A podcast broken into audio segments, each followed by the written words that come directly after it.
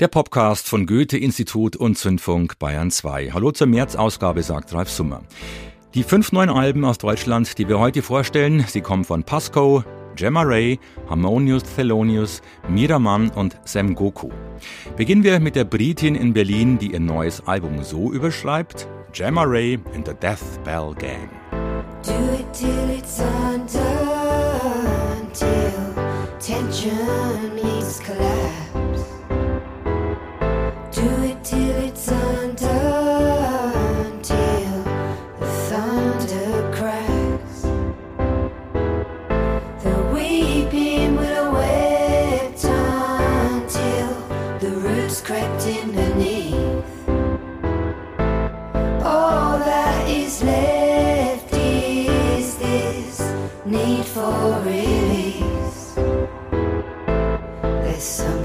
the soil. There's something in the soil.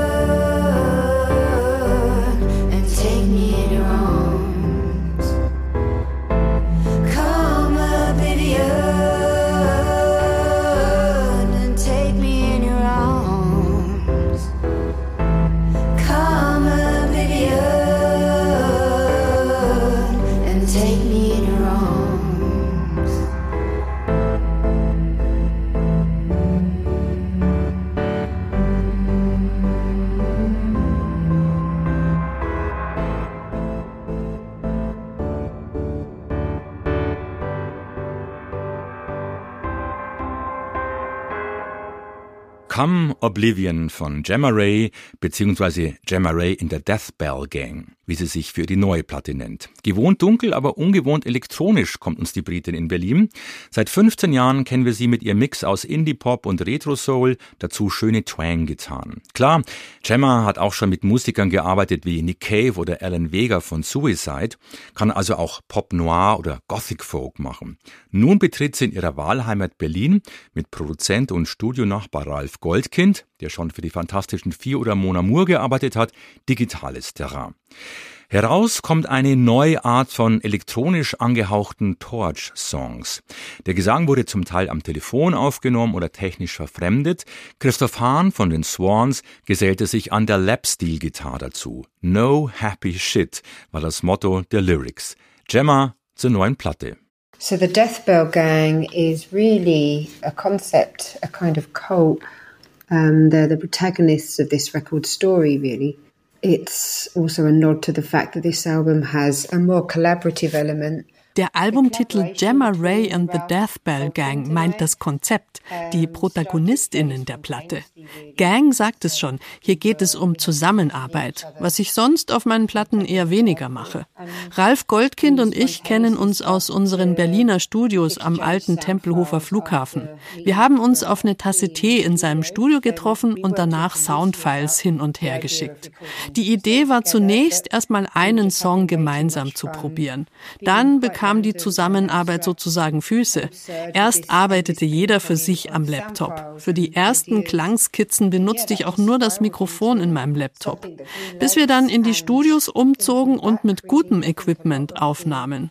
Beide Pole passen zum Konzept. Von einfach aufgenommenen Lo-Fi-Elementen bis hin zum High-End-Panorama-Sound ist alles vertreten. Die Platte ist ein Produkt ihrer Umstände. Sowas ging nur während der Pandemie.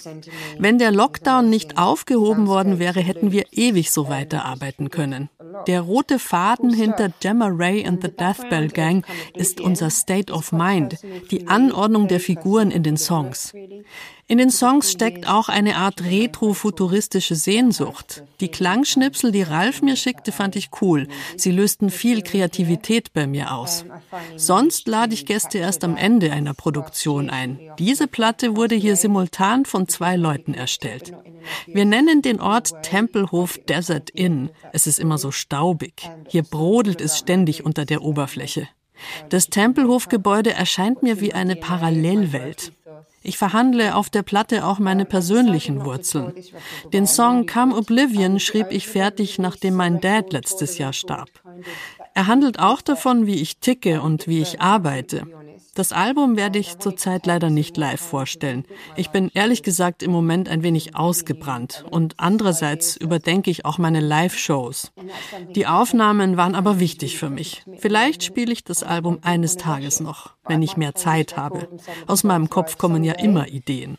Yeah, it's been really nice to take time and absorb the release of this record in a different way and to sort of have these seeds of a new idea under my hat. Gemma Ray zu ihrem neuen Album Gemma Ray and the Death Bell Gang. Die Songs schreien förmlich danach, in Filmen und Serien benutzt zu werden. So ungewohnt der neue freie Sound beim ersten Hören ist, umso mehr schleicht er sich ein, wenn man die Platte mehrmals hört.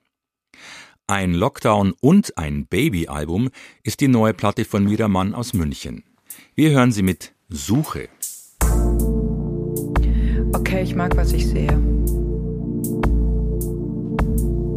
Die Luft ist kalt. Aber du und ich, wir schwitzen. Ich bin so wach, so schnell, so offen, so weit. Ich spür dich. Ich spür dich, deine Bewegungen. Ich spür den Abstand zu dir auf eine gute Weise. Ich habe genug Raum, dich zu beobachten. Sehe dich. Ich sehe dich und deine Umgebung. Das Bild ist groß. Das Bild ist größer. The sun, die Sonne, Thought and the Moon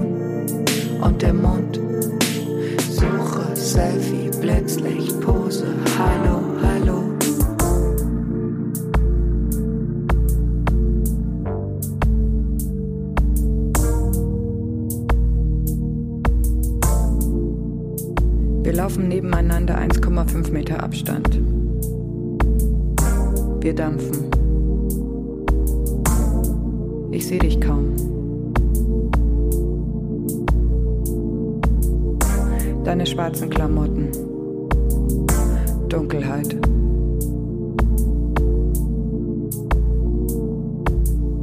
Okay, das sieht gut aus. Bild.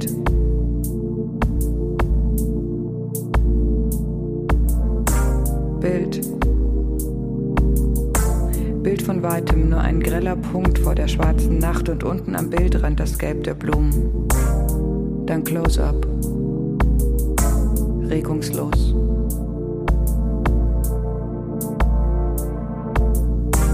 Ich sehe dich.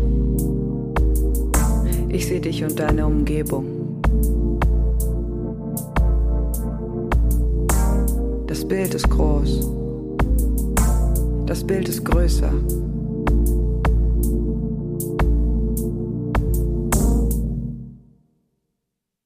The sun, die Sonne fallen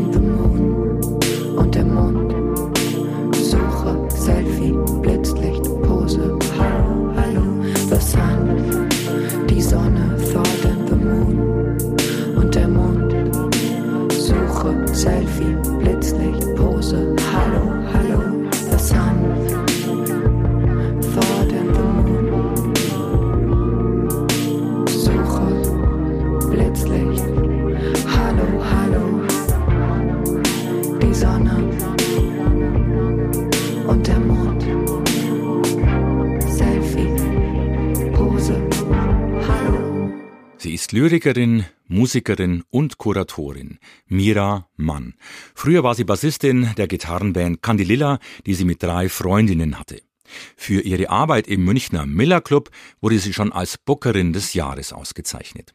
Vor vier Jahren erschien ihre erste Solo-EP, Ich mag das, und nun ist das Debütalbum von Mira da. Mit dem Texten hat sie dafür 2020 begonnen, wenige Wochen nach der Geburt ihrer Tochter. Daher auch der Titel Weich, sowie der Körper einer Schwangeren, sagt Mira. Die Liste der Songtitel verrät es. Es ging ihr um die ganz großen Themen. Unruhe, Arbeit, Einsamkeit, Suche, Abschied, Traum, Sehnsucht, Unschuld, Kontrolle und Vertrauen. Dann kriegt man schon ein Gefühl dafür, okay, um, it's the bigger picture. Ja, so ganz hundertprozentig habe ich es auch, glaube ich, für mich noch nicht so reflektiert. Aber ich glaube schon, dass es einfach diese Situation des Umbruchs des Lebens, was so eine Geburt auch hat, also dass man einfach in einen neuen Lebensabschnitt hinein startet, dass da einfach nochmal ganz viel auf dem Spiel steht oder man einfach ja ganz sensibel und offen ist dafür, nochmal den ganz, in die ganz großen Fragen reinzugehen, ja. Und das habe ich mit der Musik und mit den Texten gemacht. Und seitdem ich Mutter bin, ähm, spüre ich eine viel größere Ruhe und auch Möglichkeit zur Konzentration dadurch habe ich mir diese Themen einfach auch zugetraut und habe mich irgendwie denen auch angezogen gefühlt. Ja, ich hatte total Lust drauf auch. Ich schreibe, weil ich schreibe, weil ich schreiben muss, weil ich schreiben will, weil das meine Art ist, mit der Welt in Kontakt zu kommen. Und dann häufig einfach Text an. Und das war in dem Fall wirklich viel. Also ich hatte bestimmt ja, über 100 Seiten Material. Das ist dann wie der Grundstein und von da aus arbeite ich eben in verschiedene Richtungen. Von da aus arbeite ich vielleicht dann zu Songs, zu Tracks, zu musikalischen Sachen hin oder eben dann auch für die Parasitenpresse äh, Gedichtband zu arbeiten oder eben dann auch ja einen Text zu arbeiten, der dann vielleicht in einem Magazin wie das Wetter erscheinen kann. Genau, also es kann eigentlich verschiedene Formen einnehmen. Es war dann auch total schön. Ich habe Anfang Februar eben für die Volksbühne aus dem Text eine Version gemacht, die eben von Spielerinnen von der Volksbühne gesprochen werden können. Also das war nochmal eine andere Transformation so. Ich habe beim Schreiben viel versucht, das Tempo rauszunehmen und mir mehr Zeit für die Betrachtung zu nehmen. Also wir haben uns hierbei war ich viel mehr Harmonie und Melodie getraut. Wir haben, es ist teilweise viel voller und auch zarter und weicher, wärmer auch. Also wir, wir, es ist alles ein bisschen mehr da. Also ich hatte in der Arbeit mit, mit dem Text zur Musik, also mit dem Einsprechen, eigentlich mehr das Gefühl, ich bin noch mehr in Richtung Hip-Hop gerutscht, weil ich eben mit viel mehr Text operiere. Also die Textmenge ist ja, also hat sich ja bestimmt verdreifacht. Also es ist viel mehr Text bei. Ich mag das, da, da komme ich ja teilweise mit einzelnen Worten nur aus. Und hier gibt es ja richtig Textstrecken, die ich mache. Und die rhythmisch zu setzen, da war ich mich teilweise richtig äh, fast schon gefühlt für einen MC. Live wird also MC Mira diesmal allein auf Tour gehen, ohne ihren Mitmusiker und Produzenten Ludwig Abraham und im April zur Buchmesse Lesungen geben. Mit ihrem dritten Gedichtband Kontrolle. Miramann träumt aber auch davon, Lesung und Live-Konzert mehr und mehr zusammenzubringen, egal wie es werden wird. Also ich mag gerade diese Brüche und also das ist, glaube ich, so ein Grundanliegen von mir, dass es irgendwie so passiert ist, dass ich Lyrikerin geworden bin. Aber ich möchte gerne die Lyrik irgendwo hinbringen, wo sie nicht normalerweise ist. So. Und eben genau in Vorprogramm von den Nerven, eben am allerliebsten auch, ja. Ich hatte so voll Lust auf das Risiko. Mich interessiert es, äh, mich interessiert es da, wo es eisdünn wird, wo man nicht so genau weiß. So. Also da muss ich unbedingt hin, ja. If it's getting difficult, call Mira. ja, bitte. 0151. Neurollen und neue Räume, daran forscht Mira Mann. Auf vielen Kanälen und vielen Formaten. Wir bleiben in München. Sein zweites Album hat Sam Goku veröffentlicht. Daraus hören wir Lotus Drive.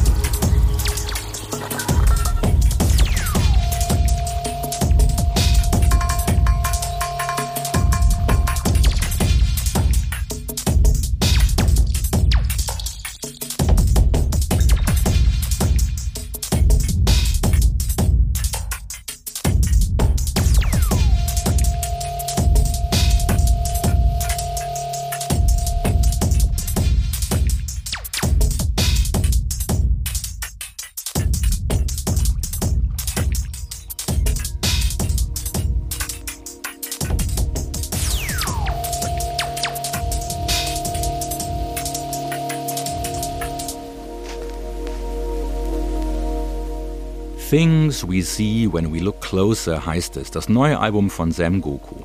Dahinter steckt Robin Wang. Er veröffentlicht die Platte beim renommierten Clublabel Permanent Vacation, das auch aus München kommt. Nach einem Album und Maxis mit Deep House Sound arbeitet der chinesischstämmige Musiker nun abstrakter, geht Richtung Ambient, mit einer hörbaren Liebe fürs Detail aber weiterhin nahezu instrumental, außer bei Sky and Sand, was aber kein Cover vom gleichnamigen Paul und Fritz Kalkbrenner Techno-Hit ist. Auf dem Cover der neuen Sam Goku-Platte sehen wir eine Holunderblüte, die in einer Teetasse schwimmt. Das Motiv steht für den richtigen Moment, den man erkennen muss, was auch eine Kunst für sich ist. Sam sagt, dass die Wurzeln der Platte in einer Zeit des geschärften Blicks bzw. geschärfter Wahrnehmung liegen. Die ist entstanden vorletztes Jahr im Herbst. Das hat so zwei Monate gedauert. Das ging eigentlich relativ schnell, weil das war so eine Phase, in der ich extrem inspiriert war. War das so eine Phase, das war halt während Corona, wo ich mit meinen Freunden halt viel draußen war. Auf dem Land oder im Wald und im Herbst 2021, das war halt die ganze Zeit wunderschönes Wetter.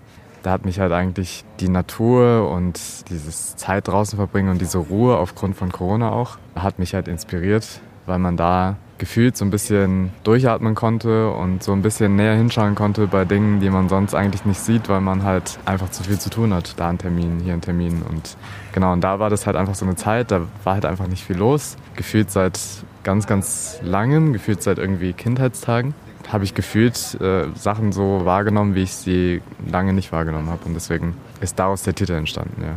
Also Things We See When We Look Closer auch davor, meine, äh, meine Nummern hatten ja oft irgendwie so Bezug zu Blüten, Blumen und so. Das ist dadurch zu erklären, dass ich als Kind ein halbes Jahr bei meinen Großeltern in China verbracht habe. Und äh, die hatten so einen, so einen Garten, der von dem Haus umgeben ist. Und mein Opa ist halt ein großer Blumenliebhaber, der hat da alles Mögliche halt angepflanzt. Und ich glaube, das hat sich bei mir einfach so ein bisschen eingebrannt und es war natürlich auch eine sehr schöne und sorglose Zeit mit sehr schönen Erinnerungen verbunden.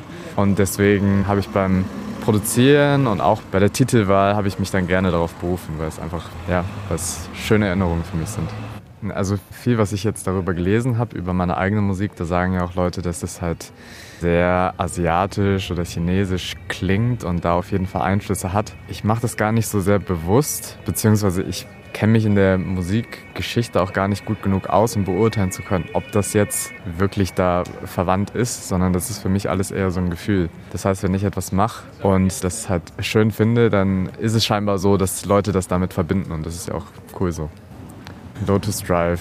Ja, das ist ja die erste Nummer, die rauskam. Und das ist eigentlich einer meiner ersten Versuche, quasi aus diesem House-Techno-Tempo auszubrechen. Also äh, normalerweise habe ich ja produziert am Anfang so zwischen 120, 130 und dann zwischen 130, 140. Das ist alles mit einem ja, Fall to the Floor Beat.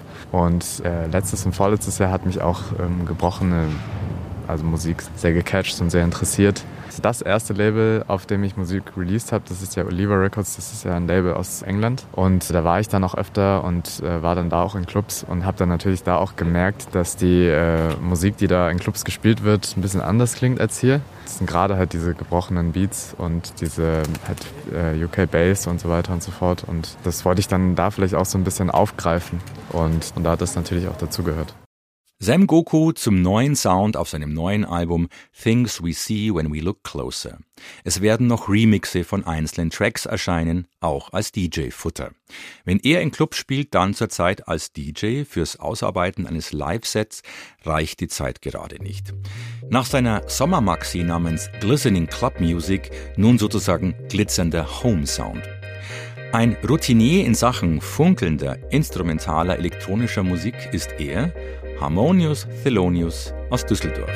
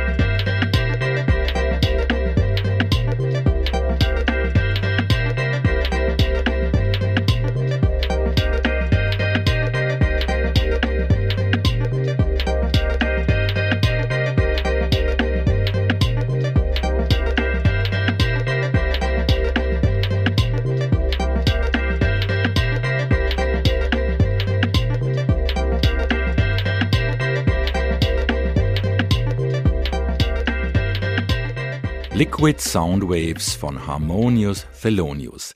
Dahinter verbirgt sich Stefan Schwander aus Düsseldorf. Er unterhält auch Elektronikprojekte wie A Rocket in Dub, Antonelli Electr oder Repeat Orchestra. Zur Erforschung des, wie er sagt, freien Feldes zwischen afrikanischer, südamerikanischer sowie fernöstlicher Rhythmik, gekreuzt mit Minimal Sounds, hat er 2010 Harmonious Thelonious ins Leben gerufen. Das neunte Album Cheapo Sounds kommt anders entschlackter daher. Der eben gehörte Track Liquid Sound Waves, der klingt nach Retro Futura, also easy listening, zeitlich und örtlich unbestimmbar, am ersten vielleicht noch Santiago de Chile in den 80ern. So stelle ich es mir zumindest vor. Stefan Schwander erzählt uns, was es mit Cheapo Sounds auf sich hat. Ich habe versucht, statt Percussion miteinander zu verweben, jetzt Melodien und Harmonien zu verweben auf diesem Album. Ich habe diesmal mit einem Instrument nur gearbeitet, mit der Mono Machine. Die hat sozusagen sechs Spuren und in diesen sechs Spuren muss ich dann natürlich alles ausdrücken, was ich ausdrücken will. Da kommt da nichts anderes dazu. Also man muss mit Limitierungen leben können und das Beste daraus machen. Der Titel Cheapo Sounds ist tatsächlich äh, ironisch gemeint. Also ich habe relativ viel an diesen Sounds geschraubt und gedreht. Also die waren jetzt nicht billig. Ich würde auf jeden Fall Spielfreude unterstreichen das passiert dann auch vorwiegend live, wenn man sozusagen Versionen von diesen Stücken, die jetzt so aufgenommen sind, spielen kann und da einfach den einen oder anderen Teil verlängern kann und auf Publikum reagieren kann. Ähnlich wie beim Dub, wo man sozusagen einfach verschiedene Versionen von einem Stück machen kann und einzelne Patterns featuren kann und so. Liquid Sound Waves ist für mich wie so ein fliegender Teppich, der durch den Raum gleitet und durch die minimalen Harmonieverschiebungen immer die Stimmung so ein bisschen leicht verändern kann, aber im Prinzip einfach gleitet, durch den Raum gleitet. Stefan Schwander und seine Raumgleiter auf der neuen Platte Cheapo Sounds, die er als Harmonio Thelonious veröffentlicht hat. Fast so lange wie er sind Sie dabei, auch Sie kommen aus dem Westen, aber klingen ganz anders. Pasco aus Gabweiler bei Trier in Rheinland-Pfalz. Pasco machen deutschsprachigen Punk und haben sich vor einem Vierteljahrhundert gegründet. Wenn man sich schon nach einer Figur aus Stephen Kings Horrorbuch Friedhof der Kuscheltiere benennt, dann kann man auch die Nachnamen der Musiker durch die Bandnamen ersetzen, wie die Ramones, die für die Verfilmung des Stephen King Bestsellers ihren letzten großen Hit geschrieben haben, Pet Cemetery. Das heißt, alle Musiker von Pasco tragen für die Band den gleichen Familiennamen. Schlagzeuger Ollo Pasco, Bruder von Sänger Alex Pasco, zu ihrer neuen Platte 7. Wir haben angefangen, die Songs zu schreiben im späten Frühjahr des Jahres 2020, also als Corona irgendwie Einzug in, in, in der Welt hielt und wir standen wirklich so im Proberaum, hatten keine Termine, haben gerade unsere Tournee verschoben ich sage mal, wir wussten erstmal nichts mit uns anzufangen und haben aber beschlossen, dass wir irgendwie jede Woche unter ziemlich strengen Sicherheitsauflagen proben und haben dann relativ schnell entschieden, dass wir einfach mit neuen Songs anfangen, weil es war auch für uns auch emotional sehr wichtig, Beschäftigung zu haben und eine Konstante zu haben. Und die Band ist seit 25 Jahren in unserem Leben eine Konstante und ich persönlich habe auch viel, viel mehr Schlagzeug gespielt in, in der Corona-Zeit zu Hause und so, als ich das vorher getan habe. Das hat natürlich auch Einfluss auf die Qualität der Platte gehabt und auf die, auf die Qualität der Aufnahmen, weil ich glaube, alle einfach in der Zeit auch besser an ihren Instrumenten geworden sind. Und was auch noch hinzukam, wir haben ja zum ersten Mal in unserem Leben, bevor wir ins Studio gegangen sind, auch eine Songwriting-Session gemacht, wo dann alle entstandenen Ideen nochmal irgendwie zusammengetragen wurden. Mit unserem Produzenten Kurt Ebelhäuser und auch mit seinem Mitarbeiter Michel Wern sind wir alles durchgegangen, haben geguckt, was passt am besten. Sind die Arrangements okay? Wo müssen wir selber noch dran fallen? Wo wir müssen noch dran arbeiten? Und ja, das ist so die Geschichte, wie diese Platte entstanden ist. Eine klassische stilistische Änderung gab es auf der Platte allerdings nicht. Also wir sind jetzt nicht vom Punkrock abgekehrt oder sowas. Das Einzige, was wir uns halt immer vornehmen, dass, dass eine Platte nicht so klingen darf wie der Vorgänger. Also weil wir wollen uns auch nicht selbst wiederholen.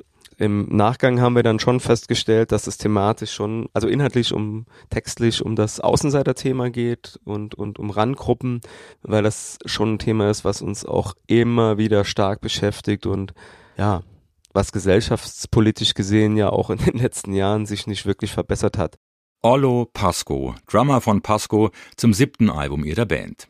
Freudige Überraschung, sie haben die Vinylauflage von sieben allein über die kleinen Indie-Plattenläden und direkt an die Fans verkauft.